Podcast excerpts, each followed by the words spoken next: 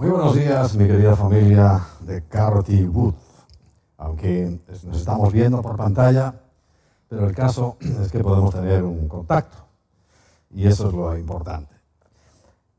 Estaba orando y, preguntándole al Señor cuál sería el tema eh, interesante, conveniente, ilustrativo para este tiempo.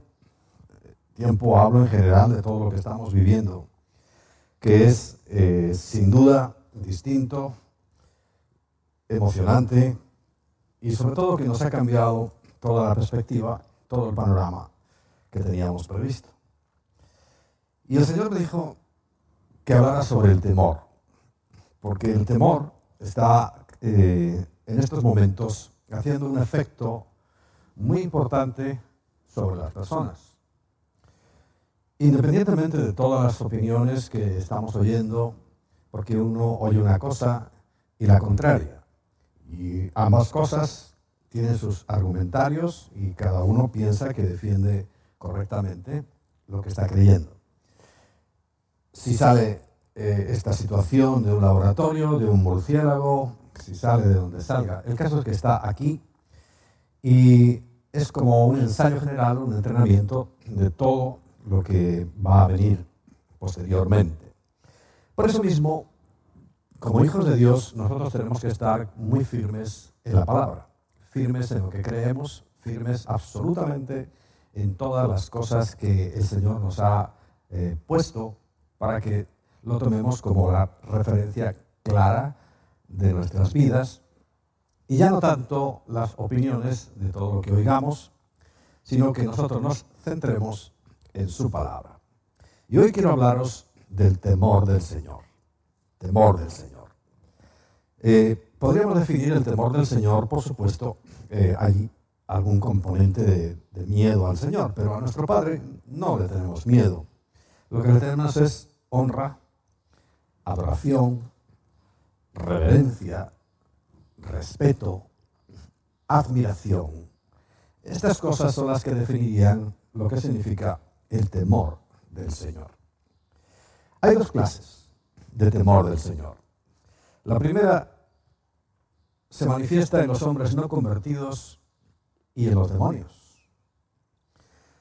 En los hombres no convertidos nos dice eh, la palabra de Dios en Hechos capítulo 24, versículo 25, lo siguiente. Voy a leer en, la nueva traducción viviente casi todos los textos y dice de la siguiente manera. Hablando en aquel momento en que Pablo iba camino a Roma y se entrevistó con Félix, eh, en, en un momento determinado de esa entrevista se manifiesta ese temor del no convertido. Y dice, al razonar Pablo con ellos acerca de la justicia, el control propio, o sea, el dominio propio, y el día del juicio que vendrá, fíjate, Pablo le metió todo ahí en, un paquete. Y Félix, lleno de miedo, ahí vemos que se atemorizó, le dijo, vete por ahora, le dijo, cuando sea más conveniente, volveré a llamarte. Vemos que es un miedo, pero que no, no lo convirtió. Es el miedo que tiene mucha gente ante toda esta situación. Yo diría la mayoría, la inmensa mayoría de la gente está llena de pánico. más que miedo, es pánico. Y le asustó todas las palabras, pero no se convirtió. Dijo, vete. Si veo oportuno, en otro momento te volveré a llamar. Pero también se manifiestan los propios demonios, ¿no? Dice en Santiago, en el capítulo 2, en el versículo 19, tú dices tener fe porque crees que hay un solo Dios. Bien hecho. Aquí también vemos que está reclamando de alguien que dice tener fe. Pero dice, aún los demonios lo creen, que hay un solo Dios. Y en esta versión dice, y tiemblan aterrorizados. Pero tampoco se convierte, tampoco va a cambiar su situación. Por tanto, ese miedo podríamos definirlo que es la eh, consecuencia segura del pecado y no conduce ni al arrepentimiento, ni a la fe. Por tanto, ese temor no nos sirve.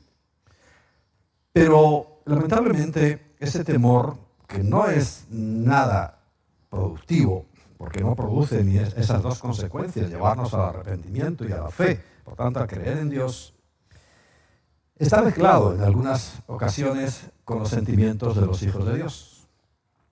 Pero debemos despojarlos absolutamente de nuestras vidas.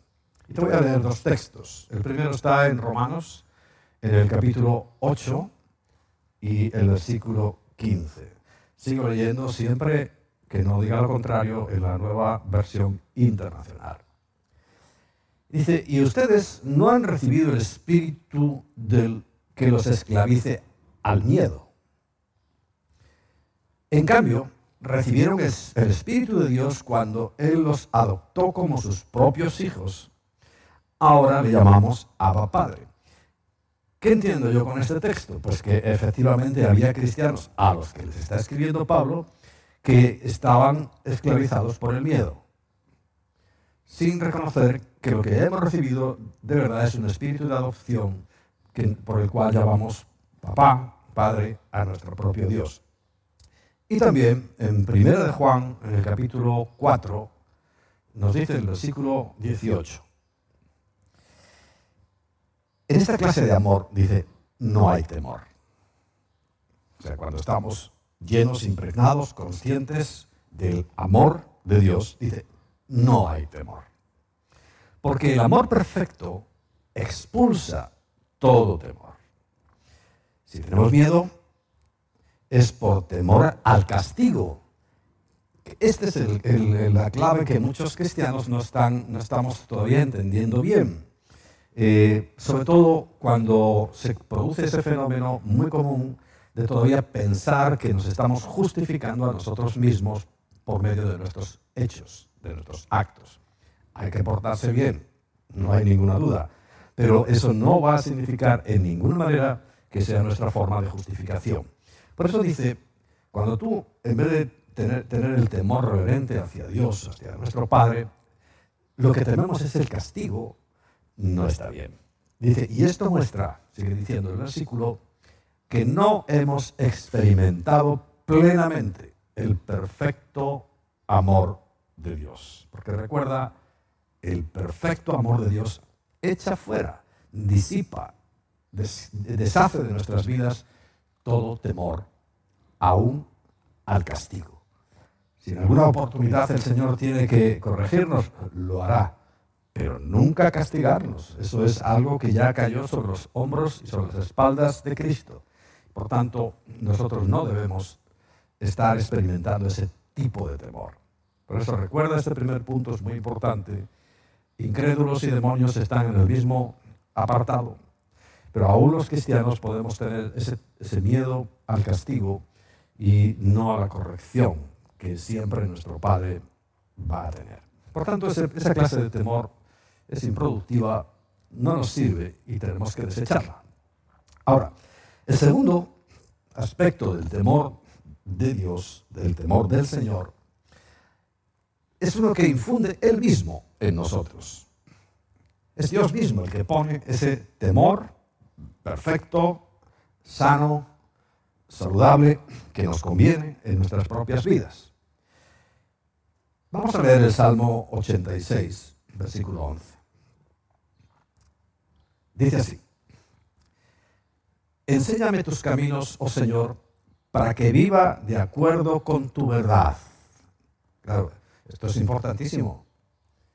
Si yo le digo al Señor que me enseñe sus caminos y quiero vivir por su verdad, y dice además, concédeme pureza de corazón para que te honre. ¿Recuerdas las definiciones que di del temor del Señor? Honrarle. O sea, para que tema tu nombre. Eso es perfecto. Pero además hay otro texto que nos dice en, Jeremías capítulo 32, en, el verso 40, hablándole a su pueblo, dice, y haré un pacto eterno con ellos. Nunca dejaré de hacerles bien. Y además de eso dice, pondré en el corazón de ellos el deseo de adorarme. ¿Recuerdas? La definición de temor del Señor era adoración. Lo que quiere decir el deseo de adorarme es mi temor. El temor bueno, el, temor sano, el, temor que nos sana también a nosotros. Dice, y nunca me dejarán. Cuando Dios pone el verdadero temor, no es para expulsarnos ni para causar en nosotros ninguna sensación o reacción adversa. Por el contrario, es para que nunca nos alejemos de Él. Cuando uno le conoce, lo honra, le teme, lo adora, lo respeta, lo admira, esas cosas preciosas que nosotros ya hacemos normalmente con Dios. Pero quiero que sepas que eso constituye ese temor de Dios y que nada tiene que ver con el miedo. Aunque también podría haber ese componente. No creo que para nosotros, porque Dios es tan bueno y ha hecho ya todo, todo el trabajo que nosotros deberíamos hacer. Y sobre Él cayó todo nuestro castigo. En primer lugar, este, este temor bueno, este temor verdadero que Dios infunde en nuestros corazones, recuerdas, dice, es el principio de la sabiduría. Por donde comienza la sabiduría. Y no hay nada mejor que tener sabiduría. tener sabiduría, ¿sabes? Significa tener la presencia del Ruach HaKodesh, del Espíritu Santo. Tener temor de Dios significa comenzar una vida correcta, perfecta, que nos lleva a hacer las cosas bien para Dios, delante de Dios, pero también para beneficiar nuestras vidas. El Salmo 111, en el versículo 10, es el más conocido sobre este asunto, dice, el temor del Señor, no al Señor, sino del Señor, es la base de la verdadera sabiduría. Todos los que obedecen sus mandamientos crecerán en sabiduría, porque esa es nuestra verdadera fe, creerle, creer en que todo lo que Dios dice es correcto. Y dice, alábenlo para siempre una forma del temor del Señor que es la que más usamos nosotros, alabarle, bendecir su nombre, cantarle y exaltarle. En segundo lugar, es el secreto de la justicia. Tanta demanda hay hoy de justicia que vemos como nuestros gobernantes, al menos aquí en España, supongo que a lo mejor en, en el Reino Unido estará por ahí la cosa, pero aquí en España es lamentable cómo mienten, cómo traicionan, cómo, cómo hacen, están haciendo cosas. Esta mañana mismo leía unas, unas leyes que ahí como secretamente han aprobado que son terribles, cada vez cerrando y estrechando mucho más el círculo de la libertad. Cosa terrible, pero que sabemos que todo esto que está ocurriendo nos está llevando precisamente a ese punto. Va a haber un, un tiempo que nosotros quizá comencemos a ver, bueno, ya lo estamos viendo, de hecho, esto yo he dicho ya en varias oportunidades que en, marzo del año pasado eh, comenzó, comenzó a funcionar el nuevo orden mundial y comenzó, por tanto, un régimen de restricción de libertades personales porque todo el mundo tiene que ser sometido, todo el mundo tiene que ser controlado, todo el mundo tiene que ser llevado a una obediencia ciega a un sistema que está gobernado por el anticristo. Por eso es importante que nosotros, como hijos de Dios, no caigamos en eso mismo. Y, recalco este asunto y creo que es muy importante porque sí hay cristianos, quizá no vosotros, pero sí hay cristianos que sí han caído en esta trampa. Han caído en esa red y están llenos de temor, están eh, obedeciendo a quien no deben, están temiendo a quien no deben. Es muy triste, pero es muy real. Por tanto, dice ese secreto de la justicia que hoy tanto necesitamos. En Proverbios capítulo 8, en el versículo 13, dice de la siguiente manera, todos los que temen al Señor odiarán la maldad. Odiarán la maldad. ya es no solamente no tenerla en cuenta, no, es, es enfrentarse contra la maldad. Es no considerarla de ninguna de las maneras. Dice, por eso odio el orgullo y la arrogancia. Ahora está hablando Dios. La corrupción y el lenguaje perverso. Está hablando Salomón, que escribió estos proverbios, Dice, como yo quiero la justicia, odio la maldad, odio también el orgullo y la arrogancia, la corrupción y el lenguaje perverso. En tercer lugar, el verdadero temor de Dios posibilita guardar los mandamientos de Yahweh, guardar los mandamientos de nuestro Padre. Y esto lo podemos ver reflejado en Eclesiastés, en el capítulo 12, versículo 13. Cuando termina su relato, dice así culmina el relato. Mi conclusión final es la siguiente. Teme a Dios y obedece sus mandamientos porque ese es el deber que todos tenemos. Es la obligación que nosotros tenemos, obedecerle. Sus mandamientos no son gravosos, sus mandamientos son para proteger nuestra vida, para proteger nuestras relaciones, para protegernos de cosas realmente destructivas. En cuarto lugar, dice que retrae del pecado. O sea, te echa para atrás a la hora de, cometer pecado. Ahora sí voy a leer en la, Reina Valera del 60, el Salmo 4, versículo 4. Dice, temblad y no pequéis. Meditad en vuestros corazones estando en vuestras camas y callad. Pero dice, temblad. ahí sí hay un componente de miedo porque Dios es también digno de tener en cuenta. Él es bueno, esencialmente, pero también ama la justicia por encima de todo y su ira está a punto de manifestarse y de cambiar totalmente el panorama. Si ahora lo ha cambiado el, Satanás para mal, él lo va a cambiar totalmente para primero limpiar, despejar toda esa maldad inmensa que está en este momento trayendo al mundo para implantar verdaderamente su reino. Ese reino que tanto anhelan algunos y que creen que están levantando.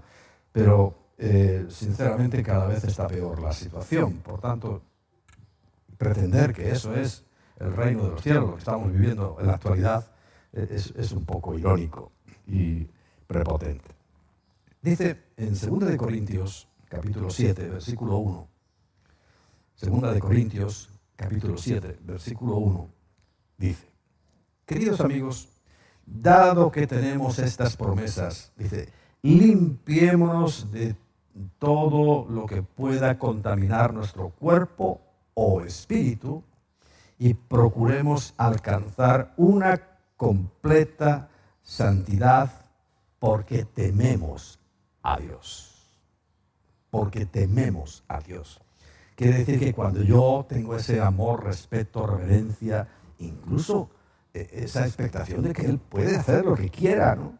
Dice, ya procuraré limpiar mi vida, procuraré limpiar mi corazón y me retrae, me, frena a la hora de hacer cualquier cosa que sabemos que ni a él le agrada y posiblemente cuando es algo inconveniente no le va a agradar a nadie, solo al malhechor.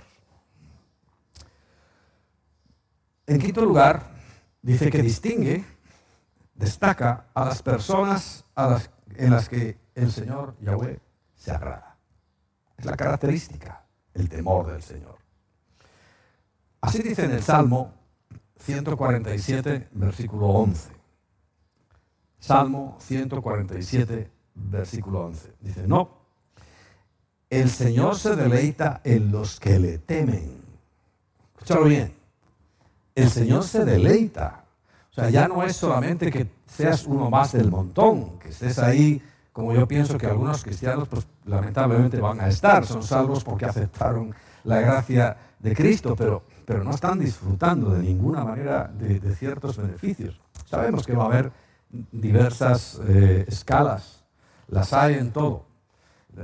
Cuando nos habla, por ejemplo, de las escalas demoníacas, habla de principados, de potestades, de gobernadores de las tinieblas, etc. Siempre va a haber escalas. Entonces, hay una escala en la cual nosotros podemos entrar y podemos disfrutar además y ten en cuenta que va a ser por toda la eternidad, que no va a ser solamente un tiempo como estamos aquí y además llenos de dolores, ¿no?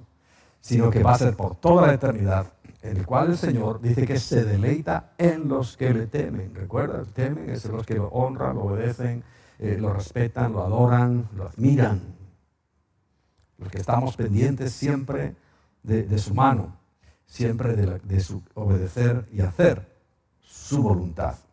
Dice, sigue diciendo, en los que ponen su esperanza en su amor inagotable. Este es el momento preciso para hacer esto. No ha habido otro momento en la historia, claro, cada uno habrá valorado la historia y siempre esto ha sido así, pero para nosotros ahora considerarlo como indispensable. Si no, tú no pones tu esperanza en su amor inagotable, te hundirás. Y es lo que yo no quiero.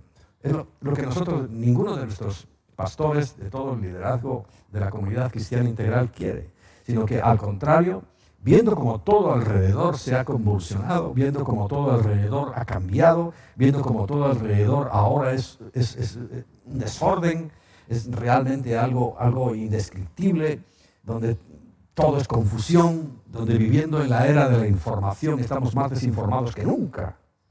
Sin embargo, el Señor dice, pon tu esperanza en mi amor, que es inagotable. Porque esa, repito, es esa señal distintiva de aquellos en los cuales el Señor se agrada. En sexto lugar, el temor del Señor está asociado directamente con el amor. Aquí lo hemos nombrado en el versículo anterior, pero ahora en Deuteronomio capítulo 10, versículo 12, dice así. Apunta. Deuteronomio capítulo 10, versículo 12. Dice, y ahora Israel, ¿qué quiere el Señor tu Dios de ti?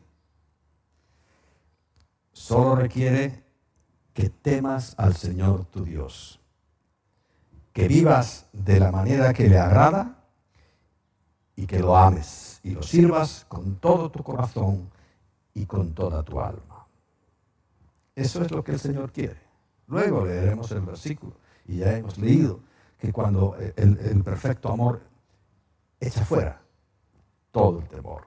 Pero está relacionado el temor del Señor íntimamente con su amor, porque ahí es, nos impulsa, nos lleva amarle y sobre todo a servirle, pero con todo el corazón y con toda el alma, o sea, quiere decir con toda tu vida. Yo admiro eh, terrenalmente a aquellas personas que, que deciden poner al Señor por encima de todo y de todos. Es que ese es el mandamiento. Amarás al Señor tu Dios sobre todas las cosas. Sobre todo significa por encima de todas las cosas. No hay, no hay nada que pueda estar por encima. No hay nada que pueda superar ese amor. Lo que hemos descubierto este, este principio, sabemos que entonces todo lo demás, mi familia, mi, mi cónyuge, mis hijos, todo absolutamente, eh, se ordena, se mejora, se potencia, porque yo pongo en primer lugar al Señor sobre todas las cosas. Por eso el, el punto 7 dice que es algo que nos asocia con la seguridad y la confianza. ¿Cuándo hemos necesitado más seguridad y más confianza que ahora? Hablo de nuestras vidas, hablo de nuestro tiempo en el, en el cual ya no solamente estamos siguiendo, o sea, percibiendo persecuciones locales, que hay gente que está siguiendo eh, un, camino de torturas, está llevándose a cabo un verdadero genocidio sobre ellos, sino que a nosotros, a todos, nos ha coartado y nos ha limitado y, y nos está persiguiendo. Ya hay lugares donde se arrestan a pastores, hay lugares donde se cierran lugares de culto, iglesias, hay muchos problemas que están surgiendo. Por eso necesitamos, como nunca, seguridad y confianza. Fíjate lo que dice Proverbios capítulo 14 en el verso 26. Proverbios capítulo 14, versículo 26. Dice, los que temen al Señor estarán, están, perdón, seguros, no estarán, están, perdón, seguros. O sea, es presente, es una realidad. ¿Por qué? Bueno, Pablo nos dice en multitud de ocasiones, y dice, ¿qué es lo que me puedes hacer? ¿Matarme? bueno, pues muy bien, voy a estar en la presencia del Señor. si eso es todo lo que puedes hacer, eh, eh, poca cosa es, ¿no? Pero tenemos que reconocer que eh, la inseguridad de muchos cristianos, y, yo creo que está basada en que no has creído, en que todavía no has entregado tu corazón a Cristo. Todavía su palabra no es, no es carne para ti, no es rema, así se llama, se, denomina esa forma de creer en la palabra cuando se encarna en ti y la crees por encima de todo y de todos por encima de decretos, de leyes, de órdenes cada vez más injustas, más incoherentes y más tendentes a cortar la libertad. Tú crees en el Señor, estás confiado, reposando y como dice, los que temen al Señor están seguros. ¿Por qué? Él será un refugio para sus hijos. Allí es que tenemos que correr. Cada día, cada mañana tienes que correr a refugiarte en el Señor. Él va a protegerte. Bueno, si, trajera todas las promesas, la inmensa cantidad de, promesas que hay, que Él nos va a guardar, no terminaríamos en, todo el día. Pero tú mismo tienes que indagar, tú mismo tienes que ir buscando en la palabra que esas cosas son una realidad para ti. Y entonces estarás seguro y confiado. En octavo lugar, tenemos un modelo. El propio Jesús fue modelo de ese temor. Nunca olvides que eres Dios. Se hizo carne, vivió tal cual como uno de nosotros, sin ninguna diferencia, pasando frío, calor, hambre, necesidades de todo tipo. La Biblia dice que fue, tentado en todo, y en todo es en todo. O sea, cuando veas tu vida que está siendo tentada, está siendo llevada por cualquier lugar, por ahí mismo también fue tentado Jesús. La diferencia es que Él venció a todas las tentaciones. Y también eso es una garantía para nosotros. Esa, la garantía de que como Él ya venció, cuando yo precisamente estoy eh, unido a Él, cuando estoy eh, dependiendo absoluta y, y ciertamente de Él, pues esa misma victoria puede ser mía y debe ser mía. Y yo tengo que apropiarla por fe y decirle, Señor, como tú venciste, yo también venceré. Y fijaos que el mismo fue un modelo de temor del Señor. En Isaías capítulo 11, versículo 2, y luego vamos a ver Hebreos capítulo 5, versículo 7, pero en Isaías 11, 2 dice, y el Espíritu del Señor reposará sobre él y va a tener siete manifestaciones. El espíritu de sabiduría y de entendimiento, el espíritu de consejo y de poder, el espíritu de conocimiento y de temor del Señor. Esto fue predicho por Isaías 750 años antes de que apareciera Jesús. Dijo que él iba a tener estas características, por supuesto, pues tiene todo, absolutamente, sabiduría, entendimiento, consejo, poder, pero también tiene temor del Señor. Y nos lo mostró. Porque dice Hebreos capítulo 5, versículo 7, mientras estuvo aquí en la tierra, Jesús ofreció oraciones y súplicas con gran clamor y lágrimas al que podía rescatarlo de la muerte. Recuerda que en Getsemaní Jesús vio la muerte sintió y percibió el sufrimiento inmenso que iba a venir sobre su vida y le llega a decir a su padre, Padre, has cambiado de idea. Si no has cambiado, hágase tu voluntad. Pero eh, consultó este, ese último momento y fue tan angustioso para Cristo. Fue tan, tan tremendo lo que él sabía que se le venía encima que, que, la tensión interna, ya sabéis que provocó el primer derramamiento de sangre, que fue esa, aquella aquel sudor mezclado con las gotas de sangre, porque se le rompieron capilares pequeñitos que tenemos eh, eh, en, todas partes, pero sobre todo en, la frente. Ahí se le rompieron y, las gotas parecían de sangre. Era sudor mezclado con sangre. Fue la primera agonía, la primera angustia. Y precisamente es en la, en la mente, en la cabeza, porque es por donde empieza todo este trabajo que se está haciendo. Este trabajo de Satanás está atormentando y golpeando brutalmente nuestra, nuestra cabeza. Y nosotros también tenemos derecho a tener miedo. Y no te digo que en un momento determinado las cosas no te atemoricen, pero corre al Señor. Témele a Él. Porque esa es la verdadera sabiduría. Es lo que tenemos que hacer en, estos momentos. Por eso dice que Él ofrecía eh, súplicas con gran clamor. O sea que yo creo que Jesús estaba literalmente gritando, Padre, si es posible, pasa de mí esta copa. Gritaba en ese huerto. Y lágrimas. Porque sabía que su padre podía rescatarlo de la muerte. Y dice a continuación, y Dios oyó sus oraciones por la gran reverencia. Dicho mejor, por el gran temor reverente que Jesús le tenía. Nadie ama ni amará a Dios como Jesús. Él es su Padre. Y Él nos lo prestó. Él nos ha dejado a su Padre.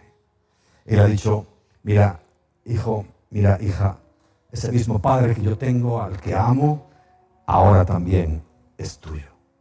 Qué maravillosa noticia. Pero ahí vemos a Jesús, aquí en sus días, en la carne, que tuvo ese temor reverente.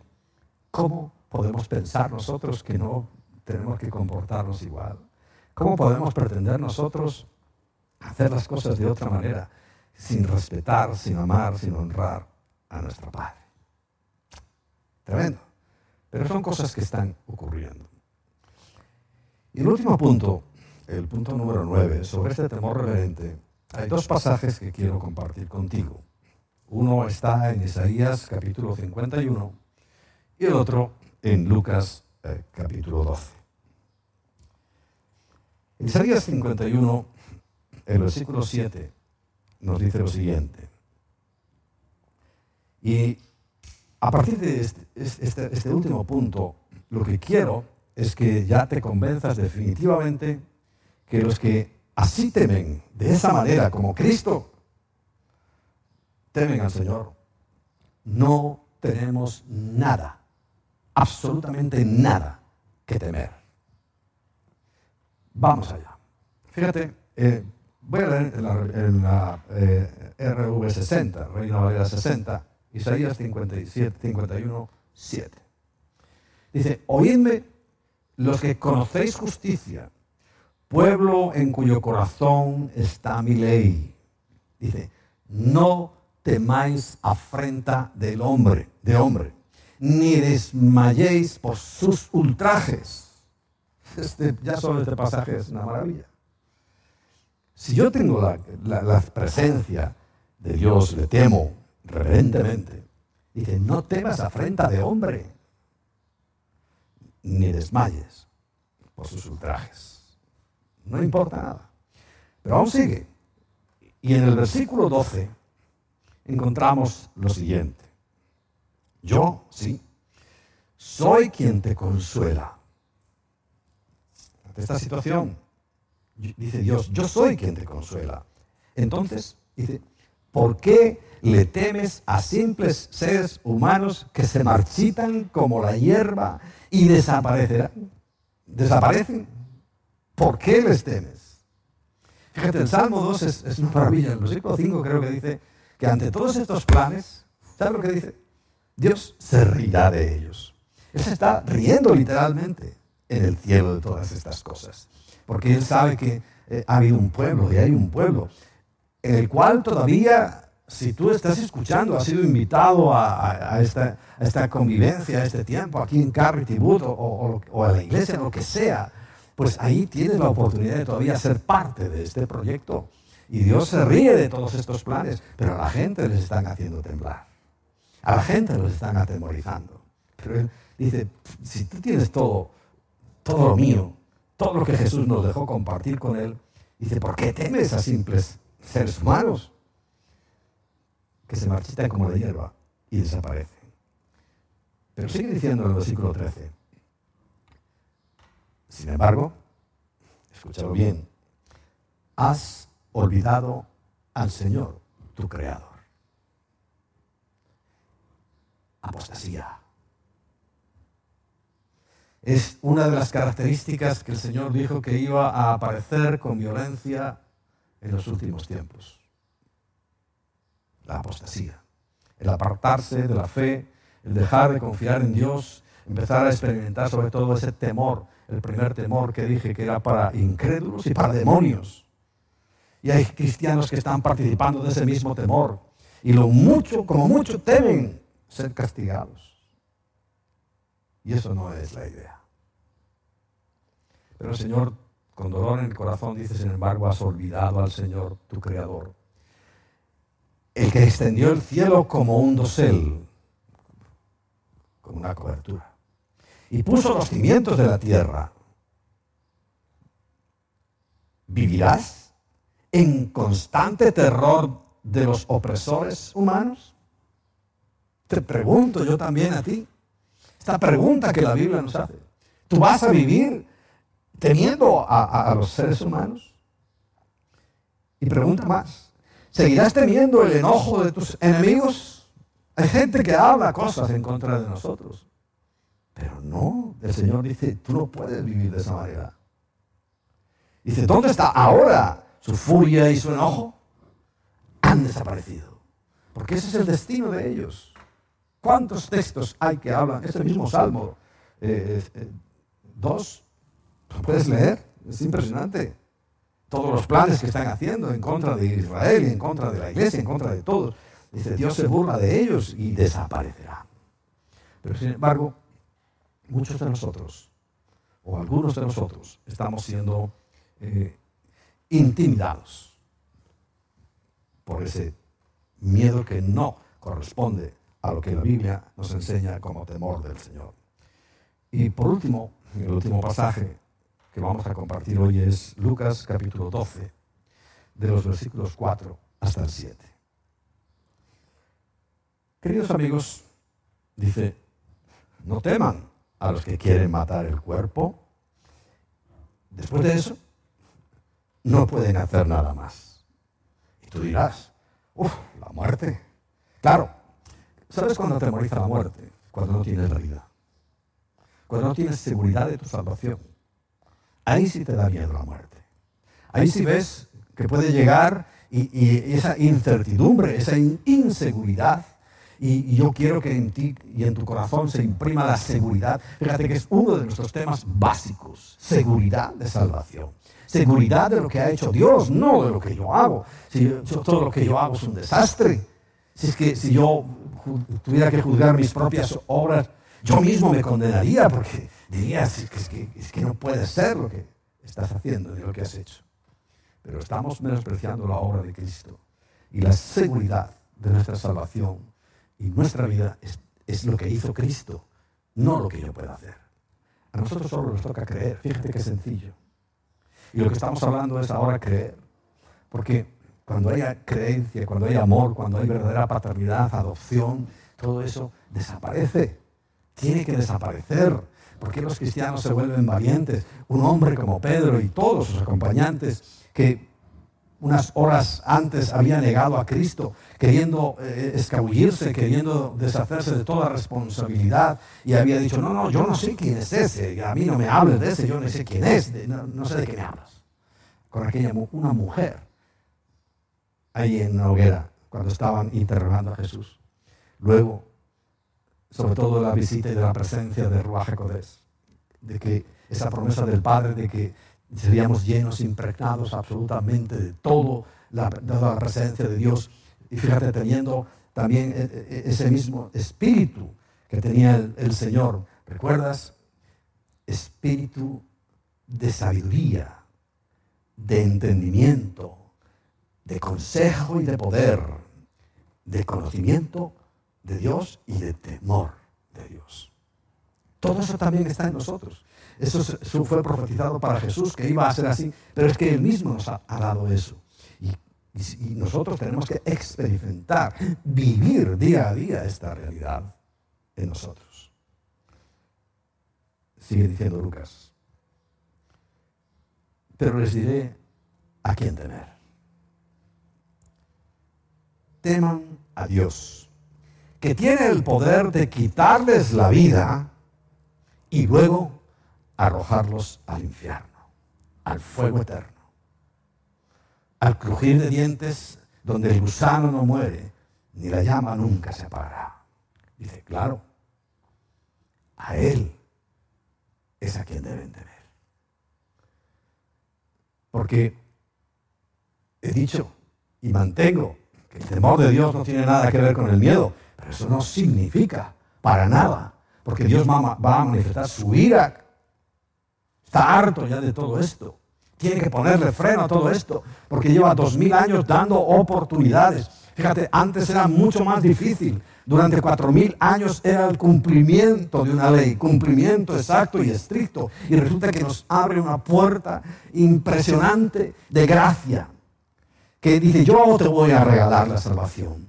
Yo sé lo incapaz que eres. Yo sé lo inútil que eres para cumplir mi ley, pero te la voy a regalar con una sola condición. Y es que creas en mi Hijo. Creas en lo que hizo mi Hijo Jesucristo en aquella cruz. Y lo rechazamos. Ante ese argumento, cuando se presenten delante de Dios los que le rechazan, Él les dirá esto mismo que yo te estoy diciendo a ti. dice, pero bueno, si es que más fácil no te lo he podido poner.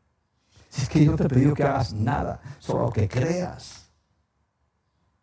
Solo que me ames, que me respetes, que mínimo. Que me temas. Porque yo no quiero castigarte. Ya castigué a mi hijo por ti. ¿Y tú no valoras eso?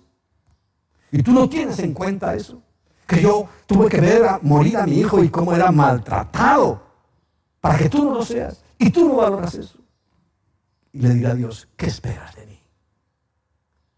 ¿Qué querrás que yo haga? ¿Algo más puedo hacer? Y todos los que han rechazado este, esta salvación irán al infierno.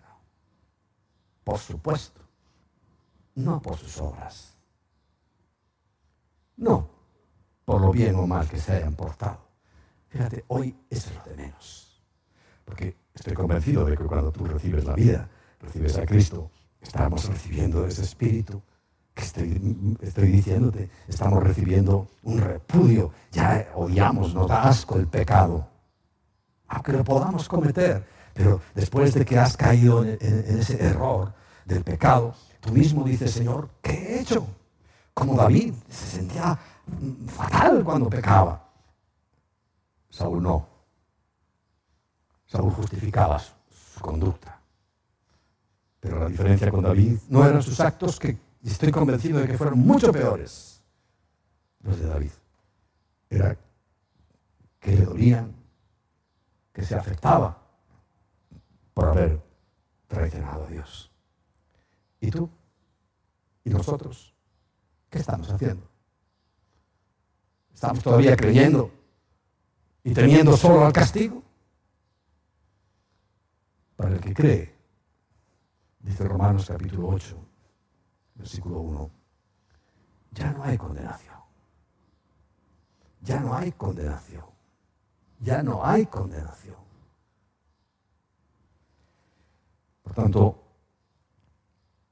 como termina este versículo en esta versión, Él es a quien debemos temer. Pero recuerda, es honrar, es amar, es respetar, es honrar, es alabar, es adorar, es rendirnos ante Él. Nos da un ejemplo. Versículo 6. ¿Cuánto cuestan cinco gorriones? Dos monedas de cobre, algo insignificante. Sin embargo, Dios no se olvida de ninguno de ellos es algo insignificante, dos gorrioncitos que hay por todas partes. Creo que no tienen valor, ni siquiera nosotros lo valoramos.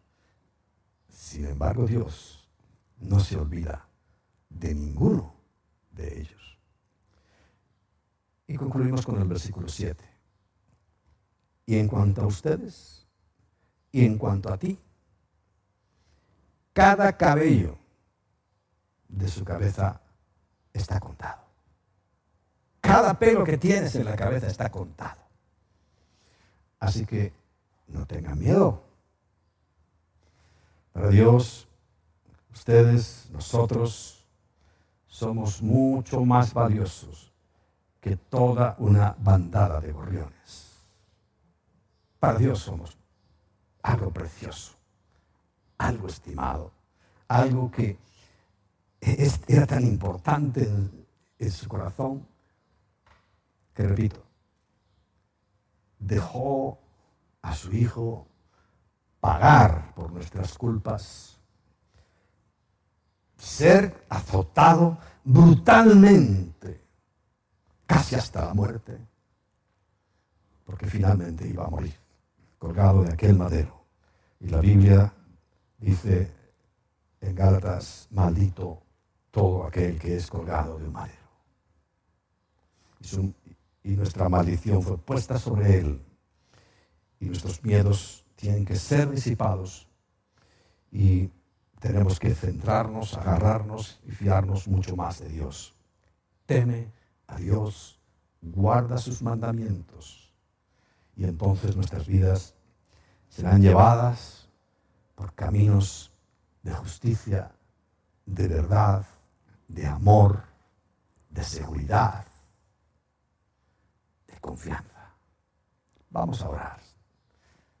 Si quieres inclinar tu rostro, es una forma también de reconocer y de temer a nuestro Dios. A ti, amado Padre, que nos has dado todo, que has hecho todo lo que era necesario, todo lo posible y lo imposible, con tal de atraer y de ganar nuestras almas. Hoy, Señor, que estamos en este punto, viendo cómo se agota el tiempo, por nuestra parte deseando que ya el reino de los cielos de verdadera justicia, paz y amor se establezca sobre la tierra, Señor. Llegue ya. No queremos prolongar más esta agonía. Sabemos, Padre, que tú estás alargando un poquito más el tiempo porque todavía quizá con esta predicación pueda llegar alguien a escuchar, alguien reaccione y se vuelva a ti. Porque estás dando tiempo, porque tú sí sabes ¿Qué número de nosotros los gentiles vamos a ser salvos? Padre, aquí están nuestros pies, nuestras manos, nuestros labios, nuestra boca, todo nuestro ser, todo lo que tenemos materialmente, lo ponemos y lo rendimos a tus pies para que se cumpla esa magna obra de anunciar el Evangelio, de anunciar estas buenas nuevas hasta lo último de la tierra. Pero a veces nos fijamos demasiado en lo último, Señor, y no nos acordamos de lo primero, de lo que está más cerca. Por eso, bendito Rey, danos hoy esa sabiduría que también es fruto del temor reverente que tenemos hacia ti. Y por favor, líbranos del mal, más que nunca, al menos en nuestras propias vidas necesitamos pedirte este final de la oración modelo. Líbranos del mal. Líbranos del malo y todas sus maquinaciones. Pero ante todo y sobre todo, que nuestra fe no desmaye. Que nuestra fe se fortalezca. Que nuestra fe, que es fruto de temerte a ti, se haga gigante. Hoy, y el propósito de este tiempo de convivencia es ese fortalecernos en ti, aprender a temerte a ti y no a los hombres, Señor. Por favor, Espíritu Santo, Rúa Jacodés, inculca en, nuestras, en nuestros corazones, en nuestras mentes, esta realidad incuestionable más que nunca necesitamos vivir. Trae sanidad, claro que sí, a los que están ahora mismo enfermos. Trae restauración para sus vidas Señor, vuelve atrás eso que esta contaminación ha traído sobre ellos. Hablo de tus hijos. Algunos de ellos los conocemos. Otros han partido. Pero tú eres quien hace milagros y nuestra confianza está única y exclusivamente en ti.